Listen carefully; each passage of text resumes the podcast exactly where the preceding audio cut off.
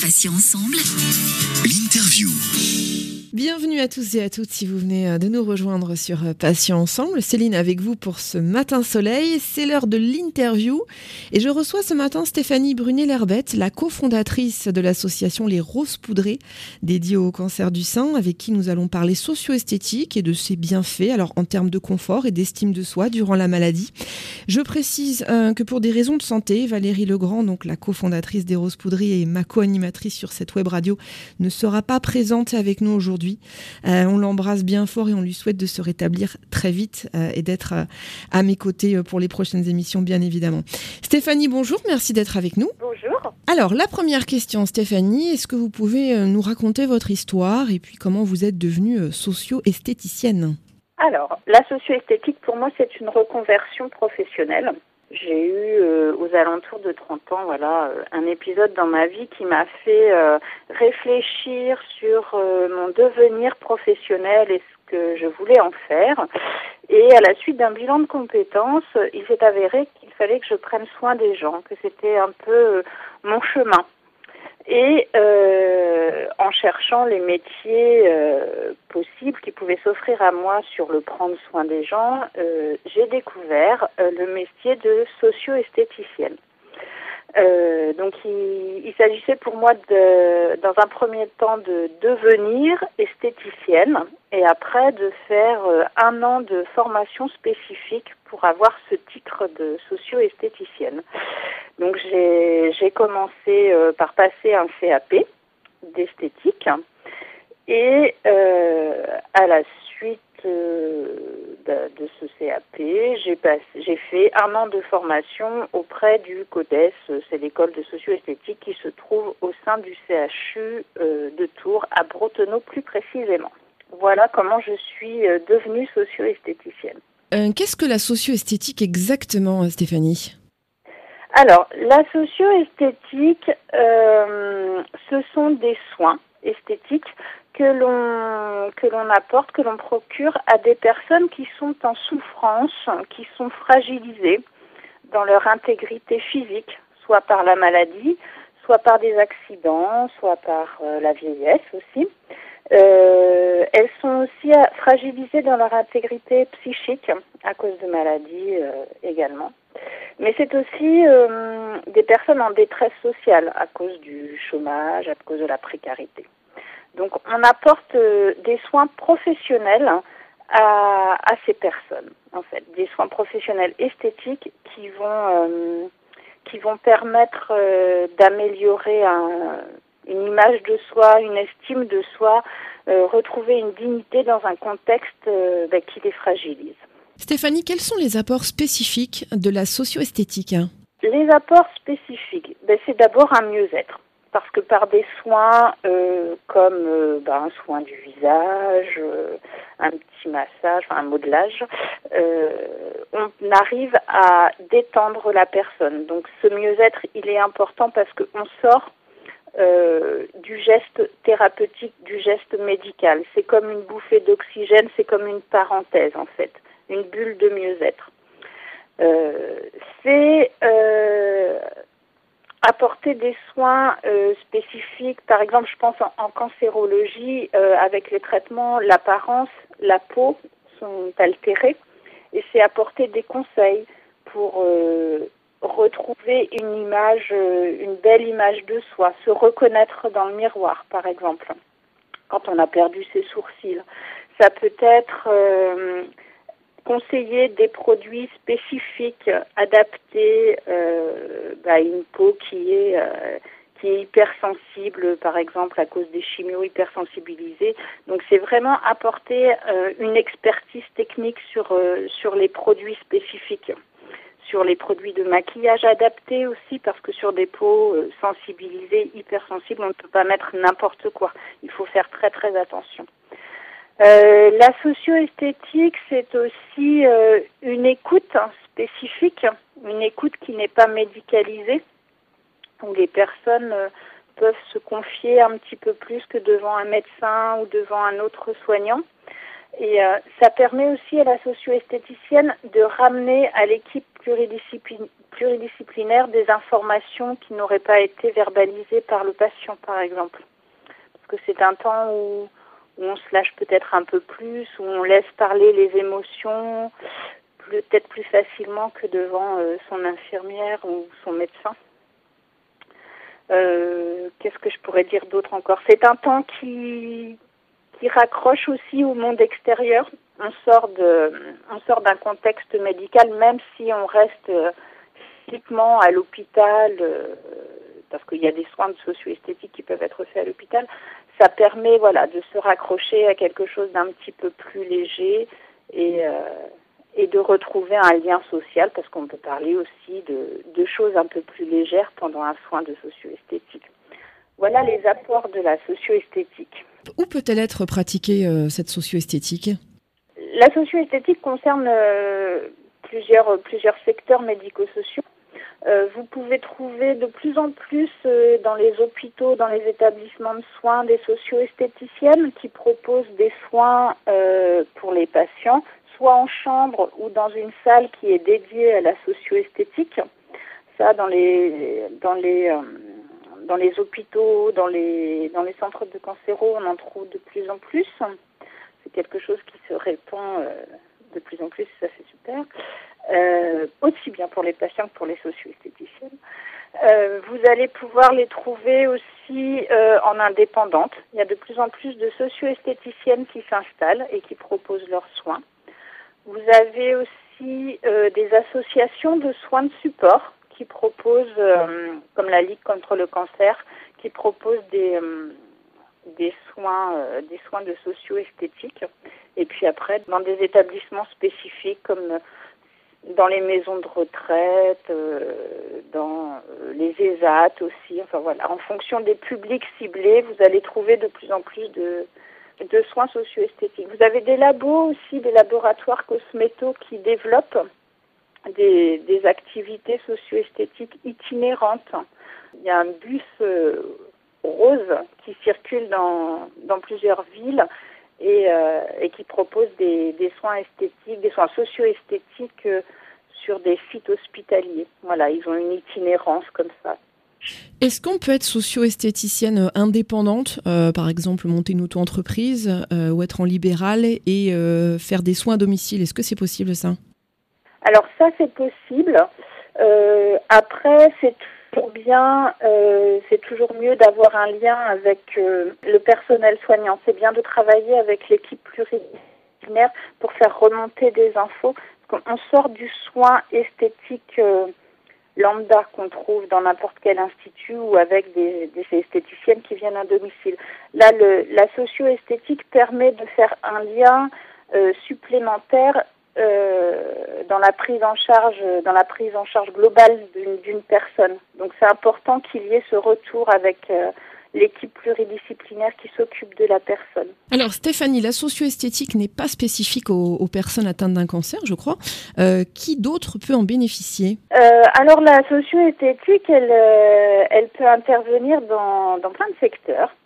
Vous pouvez la retrouver auprès des, des grands brûlés, où on va apporter euh, des soins spécifiques pour euh, réhydrater la peau qui a, ben voilà, hein, qui a été brûlée.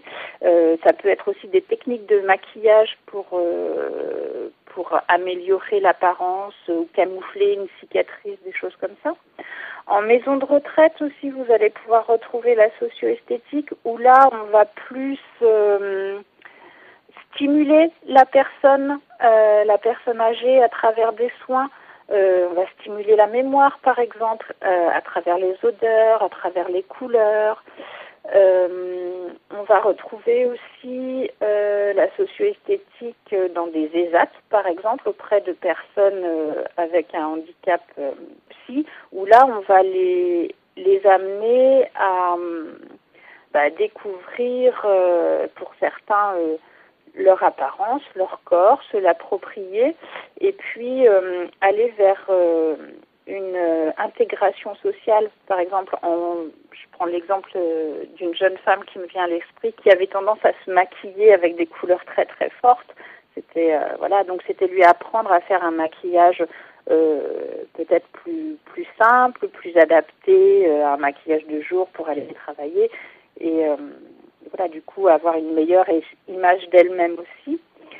on peut retrouver aussi la socio-esthétique dans, dans le monde de l'aide sociale euh, pour accompagner des demandeurs d'emploi, par exemple, pour euh, se préparer euh, à, un entretien d'embauche. Ça peut être ça, comment se maquiller, comment s'habiller. ça peut être aussi pour accompagner des personnes en grande précarité pour leur proposer des, des soins, des produits, fabriquer des produits avec ce qu'elles ont sous la main, non pas forcément dépenser tout leur argent dans des produits cosmétiques qui peuvent être chers quand on est en situation de, de grande précarité. Donc voilà, c'est tout plein d'accompagnements possibles dans des dans des contextes, dans des milieux très très variés en fait. Alors Stéphanie, euh, vous en avez parlé tout à l'heure, vous avez parlé de CAP esthétique, mais quel est le parcours de formation pour devenir socio-esthéticienne, euh, éventuellement pour les auditrices qui seraient intéressées, puisque bon, il y a le CAP, mais j'imagine qu'on peut compléter la formation peut-être par euh, une ou deux années supplémentaires d'études. Alors, de toute façon, il faut être esthéticienne, donc c'est minimum CAP. Après, il y a des personnes qui, qui vont aller jusqu'au BEP ou voir le, le brevet. Donc, euh, de toute façon, c'est minimum CAP. Et après, il y a une année de, de spécialisation. Euh, alors maintenant, il y a différentes euh, écoles hein, qui ont poussé dans, dans la France entière. Il y a plusieurs écoles. Avant, il y en avait qu'une qui était à Tours, mais maintenant, il y en a plusieurs. Euh, et donc cette formation, elle est vraiment spécifique euh, à l'accompagnement de personnes euh, fragilisées. que pendant cette spécialisation, on ne revoit absolument pas les techniques de soins esthétiques. voilà, on considère que c'est acquis. Et cette année de spécialisation est centrée sur l'accompagnement d'une personne fragile, en fait.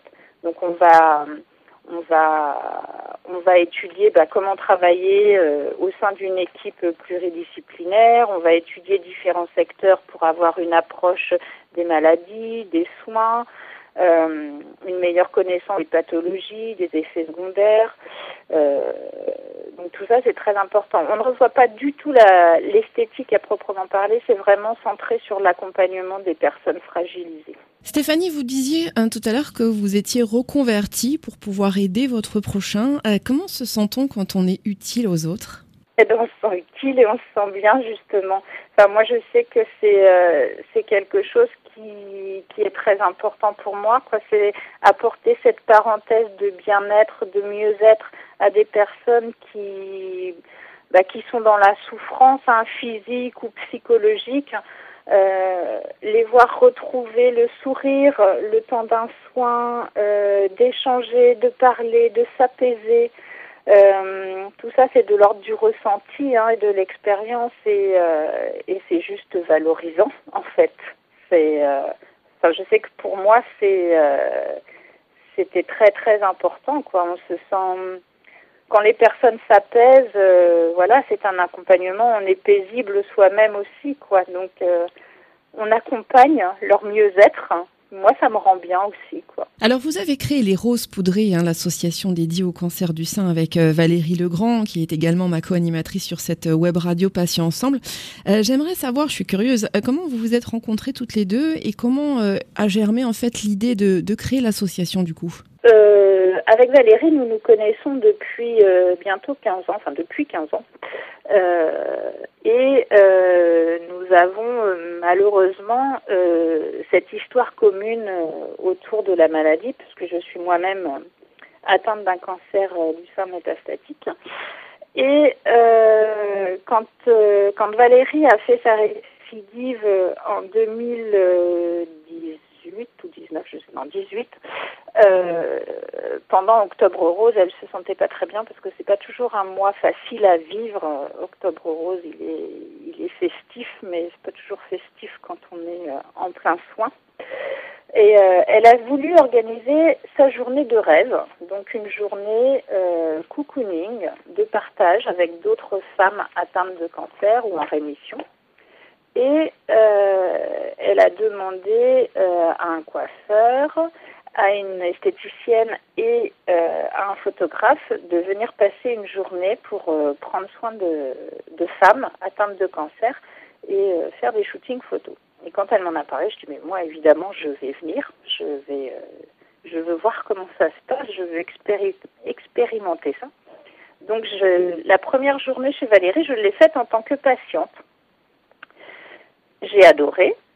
J'ai adoré voir euh, ces femmes sourire, partager, euh, se sentir bien et euh, ne pas être obligées de réexpliquer ce qu'elles vivent au, quotidien. Voilà, on était entre personnes qui savent, voilà, qui, qui expérimentent les soins, les effets secondaires au quotidien. Donc on sait, c'est quelque chose qu'on partage, on n'a pas besoin d'expliquer euh, à tout va, on se comprend en fait mutuellement. Et à l'issue de cette journée, je dis ben moi je vais en faire une chez moi. Et euh, ce que j'ai fait quelques quelques semaines après, et, là aussi il y a plein de femmes qui sont venues et et puis ça a confirmé que c'était des temps nécessaires quoi, qu'il y avait il y avait vraiment une demande. Hein. Euh, surtout dans les milieux ruraux ou dans les petites villes où il est compliqué de trouver des soins de support. Et, euh, et ces temps, euh, ces temps d'échange euh, étaient vraiment très très forts. Et en tant que socio-esthéticienne, je me suis dit, ben, c'est aussi mon cœur de métier.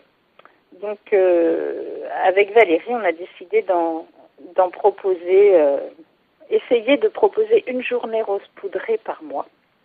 Donc on a, on a structuré cette proposition et c'est là où nous avons créé l'association Les Roses Poudrées. Une dernière question, euh, Stéphanie, peut-être d'ordre plus intime. Euh, est-ce que le regard des hommes sur la féminité change quand on est atteint d'un cancer du sein et surtout est-ce qu'on se sent diminué? C'est propre à chaque femme et c'est propre à chaque homme. Et puis ça dépend des interventions qu'on peut qu'on peut avoir. Hein. C'est il y a des personnes qui vont être très à l'aise avec euh, une mastectomie, une, double mastectomie, d'autres qui voudront avoir une reconstruction immédiate, d'autres qui prendront le temps pour se faire reconstruire. Euh, donc ça, ce sont vraiment des histoires euh, personnelles hein, et, euh, et qui vont avec comment je vais expliquer ça? C'est euh, c'est l'acceptation euh, d'un corps qui, qui change, qui, qui est un peu mutilé. Tout dépend comment, comment on conçoit ces opérations-là. Et ça, c'est vraiment euh, très, très personnel. Et le regard des hommes est aussi, j'ai envie de dire qu'il y a un homme, un regard. C'est, il y a des, y a des hommes qui, qui vont être très chamboulés par une femme qui va perdre un sein ou deux, d'autres qui ne seront pas du tout, euh, qui vont pas, qui seront émus, qui seront touchés. Et ça ne va pas altérer des gestes de tendresse ou ça va plutôt les les développer. Enfin, c'est c'est vraiment spécifique. J'ai envie de dire qu'une patiente va réagir de façon très personnelle et son accompagnant ou accompagnante euh, va réagir aussi de façon très très personnelle. Quoi, il n'y a pas il n'y a, pas d'uniformité dans, dans, un type de réaction. En fait, c'est effectivement très personnalisé et, bon, et on le comprend tout à fait. Euh, Stéphanie Brunet-Lerbette, bah, merci infiniment pour cet entretien. Euh, je rappelle que vous êtes alors la cofondatrice des Roses Poudrées, donc l'association dédiée au, cancer du sein, et que vous êtes venue nous parler de socio-esthétique et puis de ses bienfaits en termes de confort et d'estime de soi durant la maladie. Merci Stéphanie. Merci à vous, merci beaucoup. Et à très bientôt. Patients ensemble. L'interview.